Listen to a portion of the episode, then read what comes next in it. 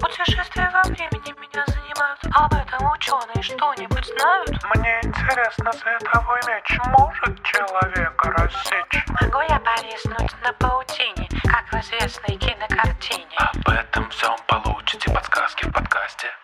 Это вам не сказки. Это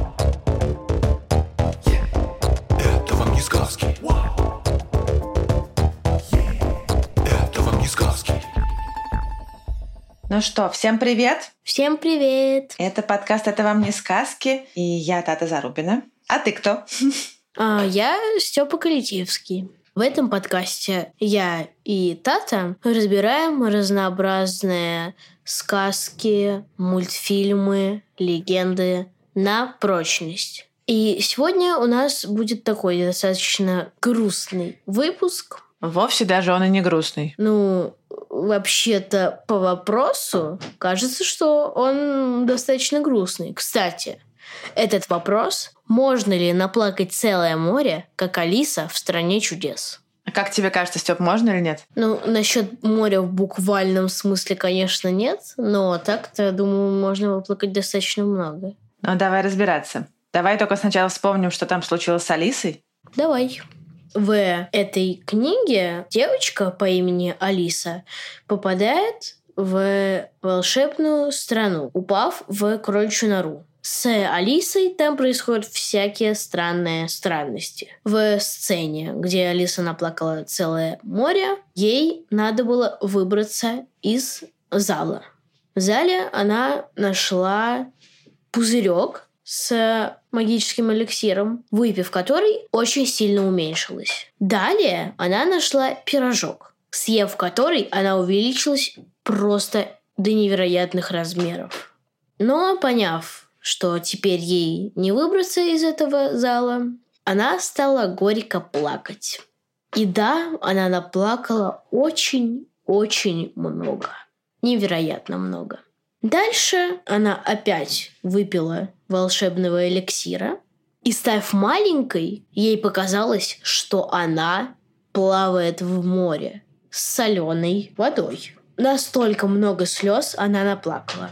С Алисой, кажется, все было хорошо потом. Она там познакомилась э, с кучей э, разных интересных зверей э, благодаря своему морскому приключению. А мы давай пока с тобой разберемся, зачем вообще нужны слезы. У тебя есть гипотеза, Степ? У меня есть не то чтобы гипотеза, а вполне себе факт. Слезы нужны, чтобы смачивать наши глаза. Абсолютно верно. Хотя обычно слезами мы называем капельки жидкости, которые вытекают у нас наружу из глаз, но слезы бывают не только такие. Вообще-то они вырабатываются постоянно, и когда мы моргаем, эта жидкость равномерно распределяется по глазу, чтобы его смачивать и очищать. Кстати, и у нас на глазах, и у вас, наших слушателей, на глазах сейчас есть слезы. Хотя вы, э, возможно, даже и не плачете. Да, именно так. Потому что, Как вам, тавко- как вам такой факт? потому что слезы защищают наш глаз от пыли, от дыма, от всяких мелких штук, которые могли бы попасть в глаз. А еще они защищают от бактерий, потому что слезы содержат специальные антибактериальные вещества, примерно те же, что и в слюне содержатся. А еще слеза помогает питать глаз, потому что она приносит к поверхности глаза э, всякие разные питательные вещества. Но такие слезы мы обычно не замечаем. Но если к нам в глаз попало что-то, что может ему навредить или что вообще раз- просто раздражает глаз, то в нем вырабатывается дополнительная жидкость, которая называется рефлекторными слезами. И их задача смыть или как-то обезвредить те э, предметы или вещества, которые попали в глаз и мешают ему. А, Вообще раздражать глаза может э, много всякого. Э, Это может быть сильный ветер или дым от костра, или какая-нибудь песчинка, которая попала в глаз, или запах лука, или шампунь. И когда это случается, в наших глазах оказывается больше жидкости, чем обычно. Ее задача смыть этот раздражитель и промыть глаз. То есть до этого мы говорили просто про жидкость, которая называется слезы, а теперь мы говорим как раз про те слезы, которыми мы плачем. Ну, Отчасти эти рефлекторные слезы, они не всегда капают каплями. Если в наш э, глаз попала какая-то мелкая штука, э, пылиночка, да, то ее можно смыть даже не очень большим количеством жидкости. Поэтому ну, в этот момент наши глаза будут слезиться, но вряд ли слезы прямо будут капать из наших глаз. Но если глаз раздражает что-то сильно, то действительно слезы не будут успевать уходить через свой обычный путь, а обычно они уходят через два небольших отверстия во внутреннем уголку глаза, и потом они попадают в нос.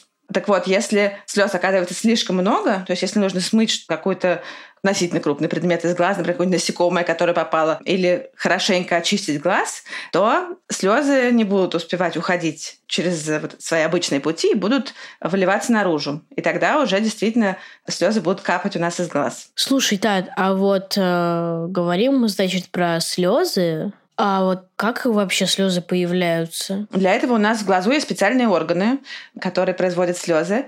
А, они называются железами. И они бывают разные. Есть крупные слезные железы. Они находятся над глазом, э, над его наружным уголком. И от них в глаз идет несколько протоков, таких тонких каналов, по которым как раз э, жидкость, которую производит эта железа, и поступает в глаз. Но еще есть довольно много, несколько десятков э, маленьких добавочных слезных желез, которые находятся в веках, в их слизистых оболочках. И именно они обычно производят ту слезу, которая постоянно смачивает наш глаз. Кроме этого, еще есть очень много всяких э, крошечных желез, которые производят какие-то дополнительные компоненты слезной жидкости, потому что вообще слеза устроена довольно сложно. Та слеза, которая покрывает наш глаз, она состоит из трех слоев. У нее есть внутренний слизистый слой, который как бы удерживает э, всю слезу в глазу. Потом идет основной водянистый слой, средний. И, собственно, вот слеза, да, которая обеспечивает увлажнение глаза и бактериальную защиту. И сверху есть еще тоненький маслянистый слой, который нужен, чтобы поверхность глаза оставалась э, гладкой и чтобы эта жидкость не так быстро испарялась. Можешь э, вспомнить все функции слез теперь, чтобы мы подытожили? Слезы смачивают наш глаз, питают наш глаз, защищают наш глаз. То есть слезы это вообще универсальная аптечка для глаз. Да, но еще они помогают поверхности глаза быть более прозрачной, чтобы мы могли лучше видеть. Но вообще-то у слез есть еще одна функция, самая присамая естественная. Мы выделяем слезы, когда мы плачем. Да, все верно. И это уникальное человеческое свойство. Если вот те слезы, рефлекторные и основные слезы, которые смачивают наш глаз, есть и у других животных, то эмоциональные слезы, как их называют, это чисто человеческое свойство. Вообще многие, когда мы говорим о плаче, в первую очередь, конечно, мы, мне, по крайней мере, приходит в голову плач ребенка. И вообще-то многие детеныши животных, если их забрать от мамы, начинают жалобно пищать ну, практически плакать, чтобы позвать маму и привлечь ее внимание. И этот э, сигнал, он очень похож у разных животных, и мы его без труда считываем. Да? Мы, поэтому мы жалеем птенчика, который выпал из гнезда и пищит, или щеночек, который там скулит. Человеческие дети тоже используют плач как э, такой сигнал тревоги, точно так же, как и детеныши остальных животных. Но у человеческого плача есть э, некоторые отличия. Ну, во-первых, у абсолютного большинства животных такое поведение свойственно только малышам, а взрослые животные так себя не ведут. А во-вторых, птенчики, щенки, котята используют при этом только звук. А у людей же плач — это еще и слезы, и какое-то особое выражение лица, и, не знаю, покраснение. И вот так делают только люди. Человеческие дети с помощью плача тоже э, зовут маму, они сообщают, э, что им как-то некомфортно или голодно или больно. И первые месяцы своей жизни они плачут, ну это их единственный способ сообщить что-то о себе. И они плачут довольно много. В полтора месяца э, средний младенец плачет по два с половиной часа в день. А чем они становятся старше, тем они плачут меньше, потому что они научаются и разным другим способам общения. И четырехмесячный ребенок, например, уже обычно уже плачет э, около часа, может быть, немного больше в день. Степа, а вот твой двоюродный брат Тёма, он много плачет? Сколько ему сейчас месяцев? Сейчас э, Тёме 9 месяцев. И, честно говоря, это зависит от настроения, но чисто мне кажется, что обычно он не слишком много плачет. Здорово. Ну, он очень много хохочет. Вот, как раз те самые э, новые способы общения, которые появляются с возрастом, и новые способы показать свои эмоции, да. Вообще обычно в вот как раз примерно начиная с этого возраста, там примерно в 9 э, месяцев и год, дети начинают бояться чужих людей, и многие из них плачут, когда их пытаются взять на ручки какие-то незнакомцы, или когда они оказываются в каком-то странном и новом для них месте. А до этого им было все равно, и они не реагировали так на это. Когда они становятся еще старше, где-то там в 2, в 3, в 4 года, дети уже становятся более независимыми и могут сами передвигаться, и если что, могут сами подойти к родителям. Поэтому им не нужно все время звать их с помощью плача. И начиная вот с, там, с третьего года жизни, плач становится менее громким. И вообще здесь уже крик в плаче становится не таким важным, как слезы. Когда-то наши совсем давние предки, как и другие животные, они пользовались только голосом, когда плакали. Но плач — это полезная штука, но не безобидная, потому что любой громкий звук может привлекать всякие неприятности. Например, э, посторонних, а то и хищников. И поэтому в определенном возрасте, когда крик уже не так нужен, гораздо выгоднее использовать другие способы, чтобы получить необходимое внимание. Например, слезы. Поэтому постепенно голосовой плач стихает, и ему на смену приходят слезы. Еще одно отличие плача человека от э, других зверей – это мимика. Да, во время плача мы э, часто какие-то корчим рожи, сморщиваемся, кривимся. За мимику отвечают э, лицевые мышцы. Лицевые мышцы как бы очень сильно развились у предков млекопитающих, когда они научились пить молоко, сосать молоко.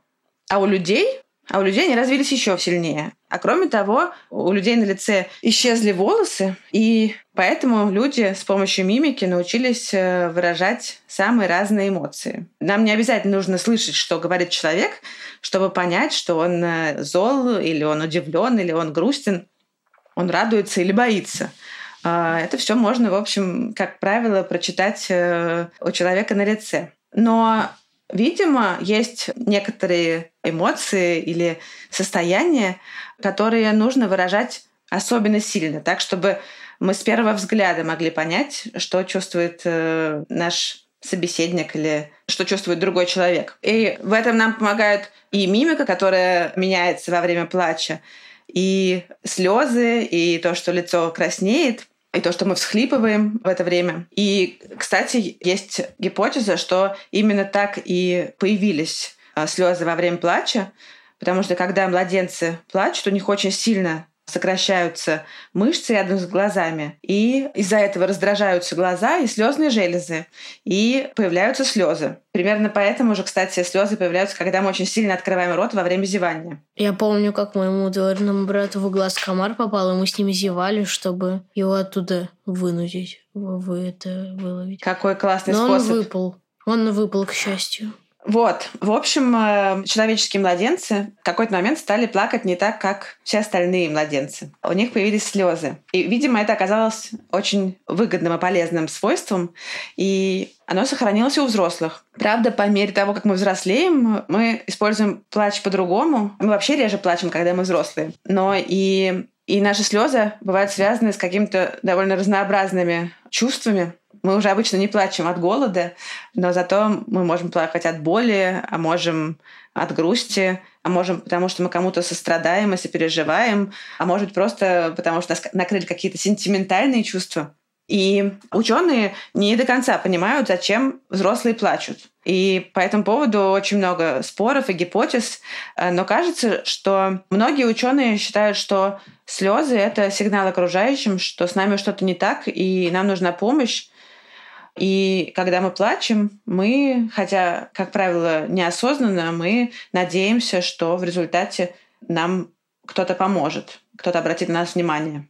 Тат, вот э, слушай, А Ты вот говоришь, что мы плачем в надежде, что нам кто-то поможет. Но иногда же мы плачем из-за радости. Это как-то, мне кажется, не, не слишком логично. Про то, почему мы плачем от радости, тоже очень много э, споров и гипотез. Но считается, что плач — это в первую очередь такая эмоциональная реакция, которая включается в тот момент, когда нужно нейтрализовать стресс. И за него отвечают э, те части мозга, которые... Тат, а от радости разве появляется стресс? Это немножко сложнее, но я сейчас расскажу. Ладно, извини, что перебил. Наш эмоциональный плач контролирует те же части головного мозга, которые отвечают и за эмоции. И если они считают, что сейчас пора поплакать, то они посылают сигнал слезной железе и активизируют ее. И вот считается, что когда мы испытываем сильное счастье или сильную радость, наш организм тоже испытывает стресс. И именно поэтому в этот момент часто, например, учащается сердцебиение и усиливается дыхание. И именно поэтому в результате включается и система, которая отвечает за то, чтобы восстановить организм после стресса и успокоить нас. На самом деле получается так, что наш организм не очень э, различает когда он испытывает сильные эмоции, он не очень различает, эмоция это положительная или отрицательная. Главное, ему нужно потом привести организм в порядок. Поэтому вот механизм появления слез радости такой же, как слез грусти в тот момент, когда мы чересчур сильно расстроены или чересчур сильно счастливы, одинаково активизируются наши те части мозга, которые отвечают за эмоции, и посылают э, по нервам сигналы к слезной железе и включают ее. Так что вот механизм э, очень э, здесь похожий. Ну что ж, сказать, что я удивлен, сказать достаточно мало из-за сильной радости и появляется стресс, это, конечно, очень странно, но... Я согласна, да ладно. это очень странно. Ну хорошо, так, я, конечно, так говорю как бы невероятно часто, но все же. Мы, значит, говорим про, в данном случае, слезы. Говорим-говорим, а про главный вопрос мы даже не заикнулись. Можно ли все-таки наплакать целое море? Я бы сказала, что скорее нет.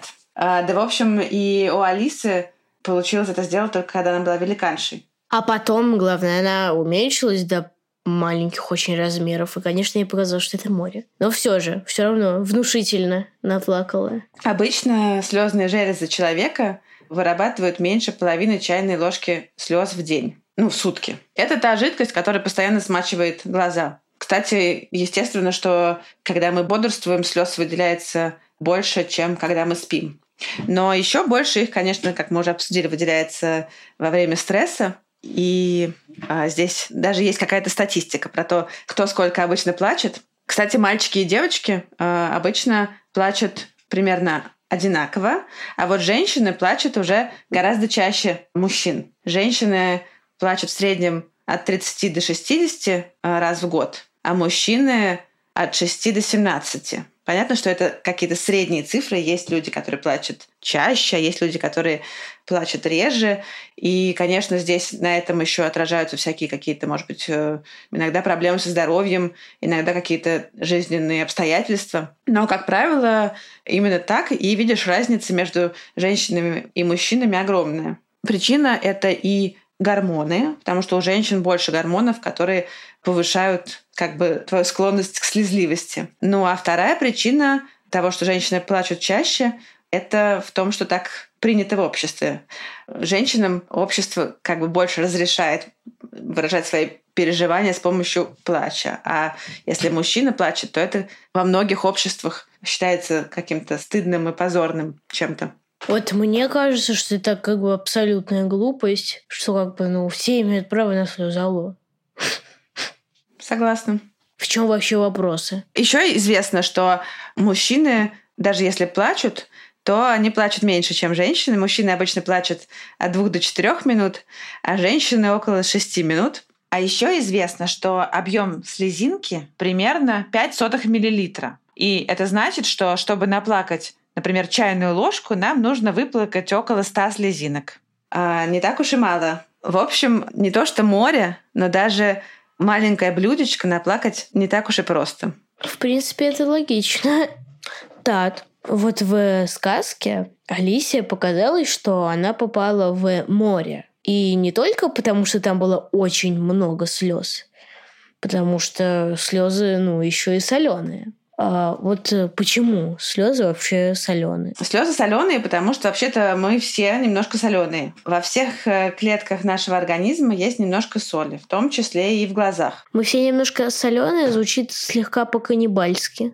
Извините. Ладно, даже смешно. Слезы нужны, чтобы увлажнять глаза. Ну и, естественно, чтобы не раздражать глаза, жидкость, которая их смачивает, должна быть примерно такой же соленый, как и сами клетки глаз. И именно поэтому эта соль и не щиплет глаза. Если бы слезы были более соленые, то они могли бы уже и щипать, как, например, бывает иногда, когда ты купаешься в каком-то соленом море. Ага, тебе очень грустно, ты плачешь, а тут еще и глаза щипит от слез вообще. Жуть, да? Рай, рай на земле. Хорошо, что природа позаботилась о том, что хотя бы этого с нами не происходило в этот момент.